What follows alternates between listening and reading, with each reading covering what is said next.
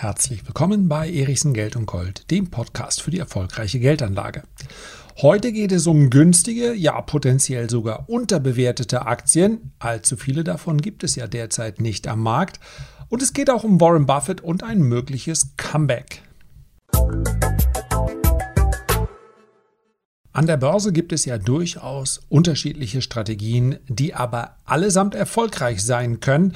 Wichtig ist eigentlich nur, dass man eine Strategie entwickelt, mit der man selbst gut leben kann, die auch dem eigenen Charakter entspricht, die auch der Zeit entspricht, die man dafür aufwenden möchte und die letztendlich auch dem Erfahrungs-, also dem Kenntnisstand entspricht. Ich kann nicht zwei Wochen nachdem ich mich mit Mühe und Not durch die Eröffnung eines ETF-Sparplanes gekämpft habe, sagen, ab jetzt betreibe ich Daytrading. Das wird wahrscheinlich schiefgehen. Und was ebenso wahrscheinlich schief geht, ist das, was ich zuletzt nochmal ja, ganz herrlich gesehen habe in einem äh, Twitter-Beitrag. Ein junges Pärchen, welches Aktienkurse verkauft hat, ein US-Pärchen und gesagt hat, unsere Strategie ist ganz simpel. Wir kaufen einfach, wenn die Aktien steigen. And guess what? Wir verkaufen sie dann, wenn sie fallen. Ja, das ist natürlich begnadet. Das sind Naturtalente. Das kann nicht jeder. Wir Normalsterblichen brauchen eine Strategie, die etwas bewährter ist und die ein klein wenig unabhängiger vom Bauchgefühl ein daherkommt. Ja, wenn wir dieses begnadete Bauchgefühl haben, wir wissen, was morgen steigt, wir wissen aber auch, was übermorgen fallen wird, dann brauchen wir keine weitere Strategie. Es gibt durchaus Value-Ansätze und die werden auch immer populärer und ich habe es an dieser Stelle auch schon gesagt. Ich glaube, die werden nicht nur für einige Wochen und Monate populärer, sondern vielleicht sogar für Jahre. Und ein Value-Ansatz beruht erst einmal, wie der Name schon sagt, auf der Bewertung eines Unternehmens. Man schaut also tatsächlich wieder in die Bilanz und sagt, was verdienen die denn überhaupt? Und wie nachhaltig ist das? Und wie viele Konkurrenten haben die? Man mag es kaum glauben, denn es klingt eigentlich logisch, sich einem Unternehmen bzw. einem Investment so zu nähern. Tatsächlich war aber dieser Value-Ansatz in den letzten zwölf Jahren recht unpopulär. Warum? Weil sehr viel Geld dafür gesorgt hat, dass Bewertungsmaßstäbe nach herkömmlicher Betrachtung, also ein KGV oder auch ein Kurs Cashflow, keine ganz große Rolle gespielt haben. Wichtiger war die Story. Was wird in Zukunft passieren? Was kann passieren? Und der Riesenvorteil, wenn es möglichst weit in der Zukunft liegt, ist, es muss heute noch nicht mit irgendwelchen harten Maßstäben konkurrieren. Heute müssen keine Gewinne erzielt werden. Uns reicht, dass die Aussicht auf enorme Gewinne in Zukunft groß genug ist. Die Frage, die man sich an dieser Stelle aber durchaus mal stellen darf, wenn man erwartet, dass Value-Ansätze in den nächsten Monaten oder vielleicht sogar darüber hinaus attraktiver werden, die lautet ja, welche Aktien sind denn noch billig? Um nicht durch die Sektoren und Branchen so durchblättere, dann ist eine dabei, wo vermutlich viele, und ich kann es sehr gut nachvollziehen, einfach weiterblättern, weil die sagen, ja, ja, okay, die sind, natürlich sind die billig, die waren ja immer schon billig hier. Zumindest seit der Finanzkrise billig. Aber das hat ja auch seinen Grund. Aber genau an dem Punkt müsste man eigentlich stehen bleiben. Denn man findet natürlich keine Branche, die derzeit gerade in einer glänzenden Verfassung ist, wo die Zukunftsaussichten rosig sind und die dann auch noch billig ist. So ineffektiv ist die Börse ja nicht. Also ich kann nicht erwarten, dass ich durch diese Branchen durchgehe und sage, ah, Elektroautos sind gerade sehr, sehr billig. Na, das passt ja gut, dass die sowieso gerade vor einer, naja, gesicherten Zukunft stehen. Nee, man wird zwangsläufig bei einem antizyklischen Ansatz immer Skepsis haben und Zweifel. Denn wenn diese Zweifel nicht bestünden, dann wäre der gesamte Sektor ja gar nicht erst billig. Und ich möchte die Katze gerne frühzeitig aus dem Sack lassen. Die Rede ist von Banken. Ich gebe es ganz offen zu, in meinem langfristigen Depot habe ich keine Bankaktie derzeit. Auch jetzt in dem Moment, wo ich diesen Podcast aufnehme, diese heutige Episode, immer noch nicht. Ich kann mir aber durchaus vorstellen, dass einige dazukommen werden. Allerdings betrachte ich das Ganze weiterhin als Spekulation. Denn wer jetzt die Sorge äußert oder die Bedenken, ja, aber sag mal, Fintech, schon mal was davon gehört? Ist das wirklich sicher, dass Banken, die großen Banken, die wir heute haben, dass die in fünf oder gar in zehn Jahren auch noch die Big Player sein werden? Könnte es disruptive Technologien geben, Blockchain, neue Zahlungsdienstleister, vielleicht eine bargeldlose Abwicklung? Ja, müsste ich dann nicht lieber Kreditkartenunternehmen kaufen oder gleich, gleich Fintech-Unternehmen? Das klassische Bankengeschäft wird es das in zehn Jahren noch geben? Und meine Antwort ist ziemlich eindeutig. Nein, das glaube ich nicht. Ich habe es euch an dieser Stelle schon mal gesagt und ich kann den Schleier nicht mehr lüften, weil es ein Freund von mir ist, zumindest ein sehr guter Bekannter, und der hat mir von dieser unternehmensinternen Studie erzählt. Und mehr möchte ich auch an Hinweisen nicht geben, weil er bei diesem Unternehmen auch noch arbeitet. Und der hat mir erzählt, dass eine sehr große Bank, belassen wir es da mal bei, es ist nicht die Commerzbank, es ist auch nicht die Deutsche Bank, ein Beratungsinstitut beauftragt hat, zu sagen, wenn wir dieses, diese und jene Stellschraube, wie groß ist eigentlich unsere Gefahr? Wir machen einfach so weiter wie bisher. Erneuerung, Innovation kostet ja immer auch Geld. Wie lange haben wir denn noch? Wird uns das Geschäft möglicherweise in einem Ausmaß von 5% oder gar 10% wegbrechen? Müssen wir mit solch drastischen Maßnahmen rechnen? Und ich kann es nicht anders wiedergeben, als es mir berichtet wurde der Prüfungsbericht bzw. Der, der, die Aussage des Beraters war ganz anders, als sich der Vorstand das vorgestellt hatte. Denn die Aussage lautete, wenn ihr so weitermacht, dann wird es euch in zehn Jahren wahrscheinlich gar nicht mehr geben. Was macht man dann erstmal reflexartig? Erstmal tauscht man den Berater aus. Also sowas braucht man sich nun wirklich nicht erzählen zu lassen. Wahrscheinlich haben sie einfach den falschen Berater gehabt. Hätten sie den richtigen Berater gefragt, dann hätte er gesagt, wisst ihr was, ihr müsst Fähnchen aufstellen in der Innenstadt. Und dazu macht ihr dann noch irgendwas mit dem Gewinnspiel. Also, Spaß beiseite. Ich glaube, dass quer durch diese Bankenlandschaft, die in Deutschland im Übrigen wahnsinnig groß ist, wenn man überlegt, wie viele unterschiedliche einzelne Banken wir immer noch haben, ich bin mir ganz sicher, da wird ein disruptiver Pflug durchgehen. Das werden wir in zehn Jahren, werden wir nicht mal mehr die Hälfte der Bankinstitute haben. Und es wird auch große und prominente Opfer geben. Vermutlich ist das ein schleichender Übergang. Es wird Übernahmen geben, Konsolidierung und es wird ganz neue große Player geben. Vielleicht auch schon einige Player, die bekannt sind, aber die dann noch weiter ihre Fühler ausstrecken.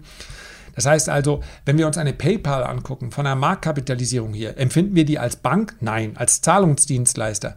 Sie hat aber mittlerweile eine Größe, dass wenn sie wollte, sie problemlos einige Banken aus dem Markt drängen könnte oder einfach übernehmen. Also, Banken als langfristiges Investment, da wäre ich vorsichtig. Es gibt aber durchaus einige Kandidaten, die auch dann noch eine Rolle spielen werden. Denn dieser Vermittlungsgedanke, das ist ja eigentlich der Grund. Banken, auch wenn man das Gefühl hat, hin und wieder, man geht da als Bittsteller hin, so ist es ja nicht. Das ist ja ein Dienstleister, der vermittelt andere Dienstleistungen. Das wird meines Erachtens auch bei Börsengängen deutlich weniger werden. Also auch dort wird die Bedeutung geringer, aber sie stellen natürlich immer noch einen zentralen Bestandteil dieses Finanznetzwerkes. Es geht hier aber nicht um langfristige Investitionen, dass ich sage, ich baue mir jetzt ein Portfolio aus Banken auf, sondern es geht darum, dass es eine Spekulation ist zu sagen, diese Aktien sind vergleichsweise günstig. Und wenn sie wiederentdeckt werden, das sehen wir ja auch in anderen Bereichen, dann könnte es hier relativ schnell einen Aufschwung geben, so dass sie in ihrer Bewertung ja, bei Bewertung steigend heißt ja gleiche Gewinnerwartung, aber der Markt gesteht einen höheren Wert zu. Vielleicht mal eben um 30, 40 Prozent aufwerten. So schnell geht das heute teilweise. Und warum habe ich am Anfang Warren Buffett ins Spiel gebracht? Weil es ihm natürlich zu gönnen ist, und wir sehen es derzeit auch schon am amerikanischen Aktienmarkt, dass er mit seinen Investments wieder mal ein bisschen mehr Fortune hat. Also, wer in der, vor einigen Monaten Berkshire Hathaway gekauft hat, das Investmentvehikel von Warren Buffett, der dürfte zufrieden sein. Ja, das ist kein Highflyer, dafür ist die Aktie auch äh, zu schwer und zu groß. Aber das Portfolio hat einen deutlichen Aufschwung bekommen und konnte auch endlich mal mit dem SP 500 mithalten, beziehungsweise ihn phasenweise sogar outperformen. Es müsste er allerdings sehr, sehr lange schaffen, denn in den letzten zwölf Jahren konnte er eben nicht mithalten. Das hat einen einfachen Grund. Warren Buffett liebt nicht unbedingt Banken oder Versicherungen, das ist ihm nicht so wichtig. Was dahinter steht, er liebt Cashflows. Und die sind sehr steady, die sind sehr konstant, eben bei Banken und Versicherungen. Und wenn wir mal ganz kurz einen Blick, ich klicke im Hintergrund, in sein Portfolio werfen, dann erkennen wir, der hat seine Bestände weiterhin nicht abgebaut. Er ist halt ein absoluter Spezialist für Cashflow und gerade auch für Banken und Versicherungen. Wir haben als zweitgrößte Position, die größte ist natürlich immer noch die Apple, die zweitgrößte Position im Portfolio von Berkshire Hathaway ist die Bank of America. 11% hat er da drin. Nummer 3 ist der Evergreen Coca-Cola. Nummer 4 American Express. Würde ich nicht ganz als Bank bezeichnen, weil hier die Bewertung auch nicht mehr so niedrig ist. Ähm, wir haben eine Moody's Corporation, wir haben eine US Bank Corp, wir haben eine Bank of New York Mellon Corp, wir haben sicherlich noch weitere Banken, wenn ich durchgehe. Er hat im Übrigen auch eine Visa mit drin. So ist es nicht. Eine Mastercard hat er auch mit drin. So, Synchrony Financial Credit Services machen die, glaube ich. Also, Global Life Insurance. Er hat schon einige Banken und Versicherungen drin und Deswegen müssen wir an dieser Stelle, wenn wir von einer Spekulation auf eine Aufwertung sprechen, müssen wir fairerweise sagen, wenn jetzt der Gedanke kommt, ja, ja, dann nehme ich mir ein paar schöne US-Banken. Ja, aber die sind halt nicht mehr unterbewertet. Sollte sich, und davon hängt das Ganze natürlich ab, das mal an dieser Stelle, warum werten die Banken so auf? Warum sind die so gut gelaufen in den letzten Wochen? Zinsen. Dieses Zinsmargengeschäft das hört sich so an wie, ach komm, das ist ja nur wirklich so ein alter Hut. Ja, aber ein alter Hut, mit dem eben sehr konstantes Geld verdient wird, wenn es eben da ist. Wenn es keine Zinsen gibt, ist auch keine Marge da. So einfach kann man sich das vorstellen. Natürlich werden die bei einem Kreditgeschäft in der Regel nicht noch draufzahlen. Ja, die holen sich das Geld ja, refinanzieren sich nur. Der Anleger weiß natürlich auch, ja, was die Bank dafür bezahlt, zumindest in der Regel. Das heißt also, die Zinsmargen sind wirklich, wirklich klein geworden. Böse Zungen sagen ja, dass dieses Basel, wo sind wir eigentlich? Basel 3, glaube ich. Das ist nur, das ist extra für die Banken dieses, diese Rating-Geschichte eingeführt wurde. Ja, früher ging es ganz wesentlich auch darum, welches Objekt. Natürlich hat jemand, der viel Geld mitgebracht hat, immer schon bessere immer schon bessere Zinskonditionen bekommen. Nur das hat sich nochmal verschärft. Und Ihr werdet es vielleicht, jeder hat so eine Story im Bekanntenkreis. Da ist ein Selbstständiger, ein sehr gutes Unternehmen, es läuft alles, äh, trotzdem hat er Probleme, eine Finanzierung für sein Eigenheim zu bekommen, eine klassische Baufinanzierung zu bekommen, eine Immobilienfinanzierung. Warum? Naja, wissen wir, ob beim Selbstständigen nächstes Jahr noch so läuft? Während andere, die vermutlich oder zumindest teilweise deutlich weniger verdienen als dieser Selbstständige, die aber verbeamtet sind oder direkt beim Staat angestellt sind, die bekommen dann häufig diese äh, Kredite und sogar zu guten Konditionen. Das hängt damit zusammen, dass das Ausfallrisiko relativ groß ist.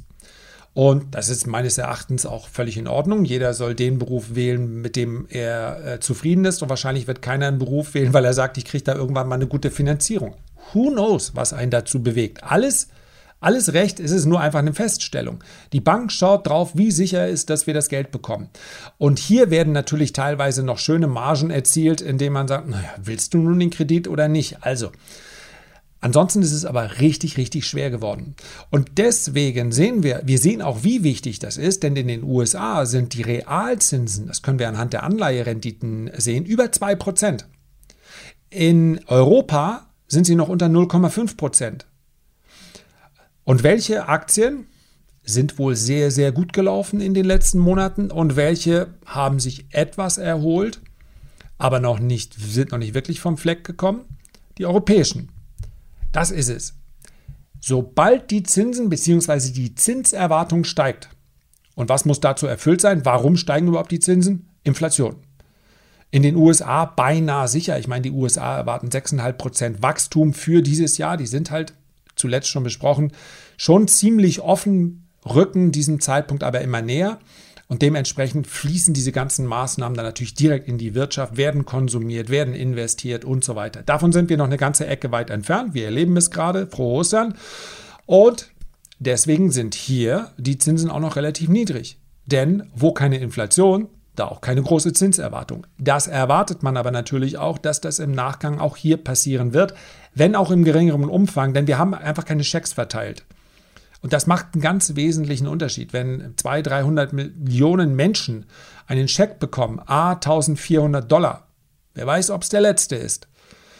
Wenn dort äh, eine Billion für ein neues Infrastrukturpaket rausgehauen wird, dann ist das eben eine andere Hausnummer, als zu sagen, wir packen hier nochmal 10 Milliarden drauf oder da nochmal 10 Milliarden. Ich weiß, es sind alles eh Summen, die schwer zu greifen sind. Es geht hier auch nicht um besser und schlechter, es geht einfach nur um die Feststellung. Wir gucken mal ganz kurz auf die US-Banken, die Warren Buffett im Portfolio hat. Wir haben eine US Bancorp. Ich klicke im Hintergrund, weil ich den Chart mit eingebe. Die war im Tief, ja, im Tief des vergangenen Jahres. Da war wohl bei fast allen Aktien das Tief um 30 Dollar und steht jetzt beinahe 100 Prozent höher, bei 55,60. Dann schauen wir noch mal auf eine ähm, US Bank Corp habe ich gerade Bank of America, das war die Nummer zwei bei ihm im Portfolio. Meine ich, sind sogar noch besser gelaufen. Jawohl, waren im Tief bei 18 Dollar vergangenes Jahr und jetzt in der Spitze bei 40 Dollar, sind also auf einem neuen mehrjährigen Hoch. Und die Leser der Renditespezialisten, die schon sehr lange dabei sind. Wir haben hier auch unsere Strategie einmal angepasst, um sie transparenter zu machen. Das war einfach damals einfach der Schritt, die Depots zu teilen. Wir hatten früher nur ein Depot, aber langfristige Anlage und sehr aktive kurzfristige Anlage in einem Depot war einfach ein Fehler von uns. Hätten wir so nicht machen sollen. Ist zwar ordentlich gelaufen, aber es war für die meisten Leute dann nicht zu unterscheiden. Was ist was? Deswegen haben wir das getrennt. Also schäme mich gar nicht zu sagen, dass es sicherlich auch für uns immer ganz wichtig ist, was für ein Feedback bekommen wir, um da besser zu werden. Worauf ich hinaus wollte, wir hatten, wir haben sie zu früh verkauft. Wir hatten eine JP Morgan im Depot. Für, wenn man die, wenn man ganz normale Parameter anlegt, also Ertragskraft, Dividende und vor allen Dingen die äh, Führung bei Banken und Versicherungen ist ganz wichtig, wie sieht das Management aus, wie nachhaltig arbeitet es und Jamie Dimon ist ist nicht ein, sondern ist der Bankmanager, der Bankvorstand. Ja, der, wenn Donald Trump ein Problem hatte, das war schon unter Obama so, dann fragt er Jamie Dimon. Früher auch Lloyd Blankenfein, den CEO, Ex-CEO von Goldman Sachs. Es heißt, das sei das erste Gespräch von Obama nach der Amtsübernahme gewesen, aber wer weiß schon, ob das alles stimmt. JP Morgan äh, im Tief bei 80 Dollar gewesen, aktuell bei 152 Dollar und ein klarer Aufwärtstrend. Die Aktie ist mir im Übrigen, wird auch all denjenigen bekannt sein, die den Report lesen seit nunmehr sieben oder acht Jahren. Ja, lars-erichsen.de. So einfach ist das. Ein absolut kostenloser Report. Und dort habe ich, und das gab manchmal Gegenwind, habe ich mehr als einmal gesagt, ich habe Freunde, die bei der Commerzbank arbeiten auch bei der Deutschen Bank.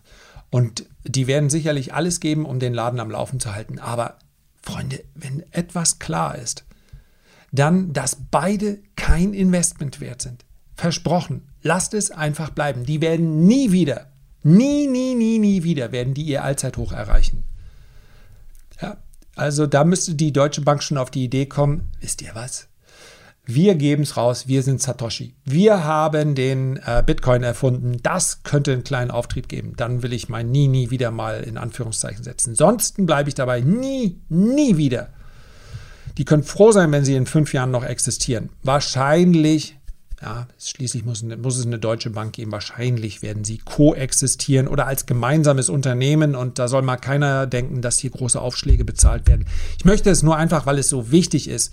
Nicht, weil ich hier Recht haben will. Ja, das haben auch viele, viele andere Menschen erkannt. Aber ich kann mich noch sehr gut erinnern, wie lange, wie lange in deutschen Depots die Deutsche Bank drin war mit der, mit dem Ansatz, naja, meine Güte, die Deutsche Bank. Hallo, allein schon diese, der politische Support, die werden sich schon wieder erholen. Deswegen möchte ich mal alle Daten kurz im Hintergrund aufrufen. Die Deutsche Bank war im Hoch vor der Finanzkrise bei 105 Dollar. und steht jetzt bei 10,26 Dollar. Sie ist im Übrigen auch schon seit vier Jahren, handelt sie unter 20 Dollar. Ja, aber du musst ja die Dividende dazu zählen. Habe ich. ja, da war nichts viel mit Dividenden. Gab zwischendurch mal eine, aber trotzdem, wir kommen gleich zu der kurzfristigen möglicherweise Chance. Ja, muss ja nicht gleich, müssen ja nicht gleich deutsche Banken sein. Und im gleichen Zeitraum, also von 2007, 105 Dollar jetzt bei 10 Dollar, also 90 Prozent verloren im gleichen Zeitraum. Und die Aktie habe ich auch schon immer genannt. Dann nehmt doch einfach die größte und stärkste. Nehmt doch einfach JP Morgan. Wo war die äh, nach der Finanzkrise? Bei 20 Dollar. Und wo steht sie jetzt? Bei 152 Dollar. Beide im ähnlichen Geschäft tätig. Aber das ist der Unterschied zwischen Qualität und nicht so großer Qualität. Bleibt also die Frage, okay, wenn sich diese Entwicklung weiter fortsetzt, die Inflationserwartung also so bleibt, wie sie ist und dementsprechend die Zinsen auf diesem Niveau oder sogar steigend. Ja, die Realzinsen können ja trotzdem negativ sein, müssen wir heute nicht besprechen. Das heißt also nicht, dass das Ganze, das können sich gar kein Staat erlauben und deswegen können Zinsen nicht steigen. Zinsen können, der Leitzins kann durchaus steigen. Solange die Inflation höher ist, ist das kein Problem für einen verschuldeten Staat. Sind wir also bei den amerikanischen Banken? Die dürften dann auch davon profitieren, aber seien wir ehrlich, sie haben einen Großteil dieser Erwartungshaltung jetzt auch schon vorweggenommen. Das ist keine Verkaufsempfehlung, das ist einfach nur nicht mehr das, was dem Titel entspricht. Also diese Aktien sind nicht besonders billig. Verglichen mit vielen Technologiewerten sind sie natürlich immer noch nicht so hoch bewertet. Also wer sagt, ein Banken-ETF dürfte, wenn sich das so fortsetzt, in den nächsten Monaten immer noch Rendite machen. Wer es spekulativ möchte, der schaut auf europäische Banken. Die sind richtig günstig. Ich kann euch heute nicht sagen, ob die in zwei Jahren oder in einem Jahr auch 50 Prozent höher stehen. Denn bei antizyklischen Investments ist es mit dem Timing so eine Sache. Es gibt ja durchaus den einen oder anderen Analysten, der sagt, nee, nee, nee, nee, das hinkt hier so stark nach, da werden so viele Unternehmen werden das nicht überleben, was wir gerade da draußen sehen. Da kommt keine Inflation. Für Inflation braucht es ja auch immer die absolute Zuversicht des, Vertrau des Verbrauchers. Vergessen ganz viele. Nee, nee. Es gibt auch durchaus welche, die sagen, wir werden eine Deflation erleben. Und zumindest in Europa. Und dann braucht man nicht zu denken, dass Bankaktien steigen. Also, das ist durchaus ein Szenario, was ich euch hier vorstelle und wo ich euch auch nicht abnehme, ähm, den Gedankengang. Es hat ja einen Grund, warum ich in, in diesen Aktien noch nicht investiert bin. Ich schaue selber drauf. Das kann sich innerhalb von wenigen Wochen, äh, Wochen ändern. Ja, wenn zum Beispiel ein, keine Ahnung, was habe ich heute Morgen gelesen? Es sind ja nur noch Überschriften. Man hat ja gar keine Lust mehr, den ganzen Text sich anzuschauen, weil am Ende eh immer alles sehr anstrengend wird rund um dieses Thema Corona. Aber was habe ich da gelesen? Die alten Grippe, also die, die für die normale Grippe die Stoffe, die dort verimpft wurden, sorgen offensichtlich auch dafür, dass man äh, nicht so leicht Covid bekommt oder nicht so schwer. Ja, wenn dem so wäre, dann und sich innerhalb von einer Woche klärt, Achtung, wir können jetzt doch alle durchimpfen. Wir haben jetzt einen neuen Plan, wir machen das jetzt besser. Ich war übrigens mit meiner Mutter da. Ich muss sagen, in der Organisation hat das gut funktioniert. Der ganze Termin hat 20, 25 Minuten gedauert, 15 Minuten davon, weil man nach der Impfung da noch 15 Minuten sitzen bleiben muss. Also nichts zu meckern. Wenn das Zentrum mal da steht, glaube ich, dann können die schon was durchbekommen. Und bevor mir hier eine Nachrichten schickt, nein, ich bin nicht geimpft worden. Ja, meine Mutter. Ich bin nicht dran, ich weiß das. Also, worauf, worauf wollte ich hinaus? Genau. Und stellt euch vor, nächste Woche kommt die Meldung, ja, wir haben jetzt genug Impfstoff und wir impfen alle durch. Ja, dann äh, steigt sofort das Verbrauchervertrauen. Wenn wir allerdings in sechs Wochen darum hangeln, wo wir jetzt sind, dann nicht. Und davon hängt ganz maßgeblich ab, wie sich europäische Bankaktien entwickeln werden. Wie gesagt, Antizyklik geht immer nur mit ein bisschen Schmerzen und ein bisschen Fantasie. Und wenn ich mal vergleichsweise im Hintergrund, ihr hört es klicken, mir mal die vier größten oder lassen wir es mal bei den drei größten europäischen Banken, das ist jetzt keine qualitative Vorauswahl, sondern einfach nur ja, einfach eine Statistik. Was sind die größten derzeit? Die größte ist die HSBC, HSBC Holdings.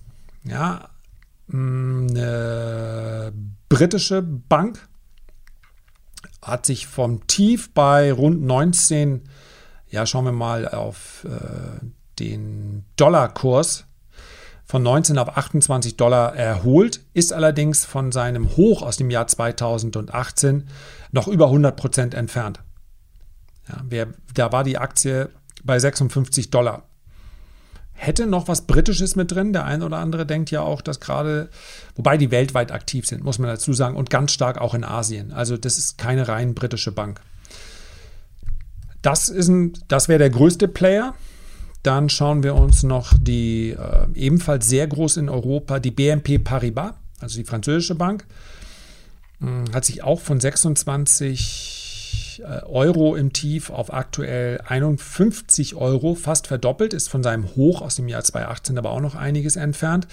Ähm, auch hier eine gewisse Erwartungshaltung mit drin, aber auch die Aktie ist tatsächlich noch nicht teuer verglichen mit anderen Sektoren an der Börse. Und last but not least eine Aktie, die ich in, der, in einem Video schon mal besprochen habe. Das ist jetzt natürlich nochmal besonders riskant, weil sie einfach hier noch ein politisches Risiko, wenn man so will, mit dazu kommt. ist die Sperrbank, äh, eine russische Bank. Die ist sehr, sehr günstig. Man muss allerdings auch sagen, bei der Sperrbank, ähm, dass sie selber als Investor recht aktiv auftritt. Das heißt also, sie hat mehrere Technologiebeteiligungen. Das ist also keine, keine reine Bankstory, die hier ist, zumal der russische Markt, ja, der ist natürlich anders zu betrachten als der, als der gesamteuropäische Markt. Und wer russische Aktien kauft, der muss wissen, er kauft derzeit immer extrem günstige Aktien. Aber das sind sie allerdings schon seit geraumer Zeit. Das ist einfach der politische Abschlag ist relativ hoch, schon seit vielen Jahren. Derzeit sicherlich besonders hoch. Und der kauft natürlich auch den russischen Rubel. Und der hat sich gegenüber dem Euro in den letzten Jahren ebenfalls recht schwach präsentiert. Es sollte ein Gedankenansatz sein, einfach mal auf die Branche zu schauen, die günstig ist. Der Aktienmarkt ist nicht immer effizient. Das heißt also, man stürzt sich auch gerne auf die Aktien, die halt derzeit gut laufen. Insbesondere das spekulative Kapital mit einem Horizont von sechs Monaten dominiert ja das Geschehen am Aktienmarkt. Das gibt aber denjenigen, der sagt, ich möchte eigentlich prinzipiell unten kaufen und ich habe dann durchaus mal zwölf oder 18 Monate Zeit, das gibt dem natürlich auch Chancen. Insofern vielleicht auch mal auf Bankaktien schauen. Herzlichen Dank für deine Aufmerksamkeit. Ich freue mich, wenn du dir die Zeit nimmst, ein Feedback oder einen Kommentar zu hinterlassen. Und ganz besonders freue ich mich natürlich, wenn wir uns beim nächsten Mal wiederhören. Bis dahin, liebe Grüße, dein Lars.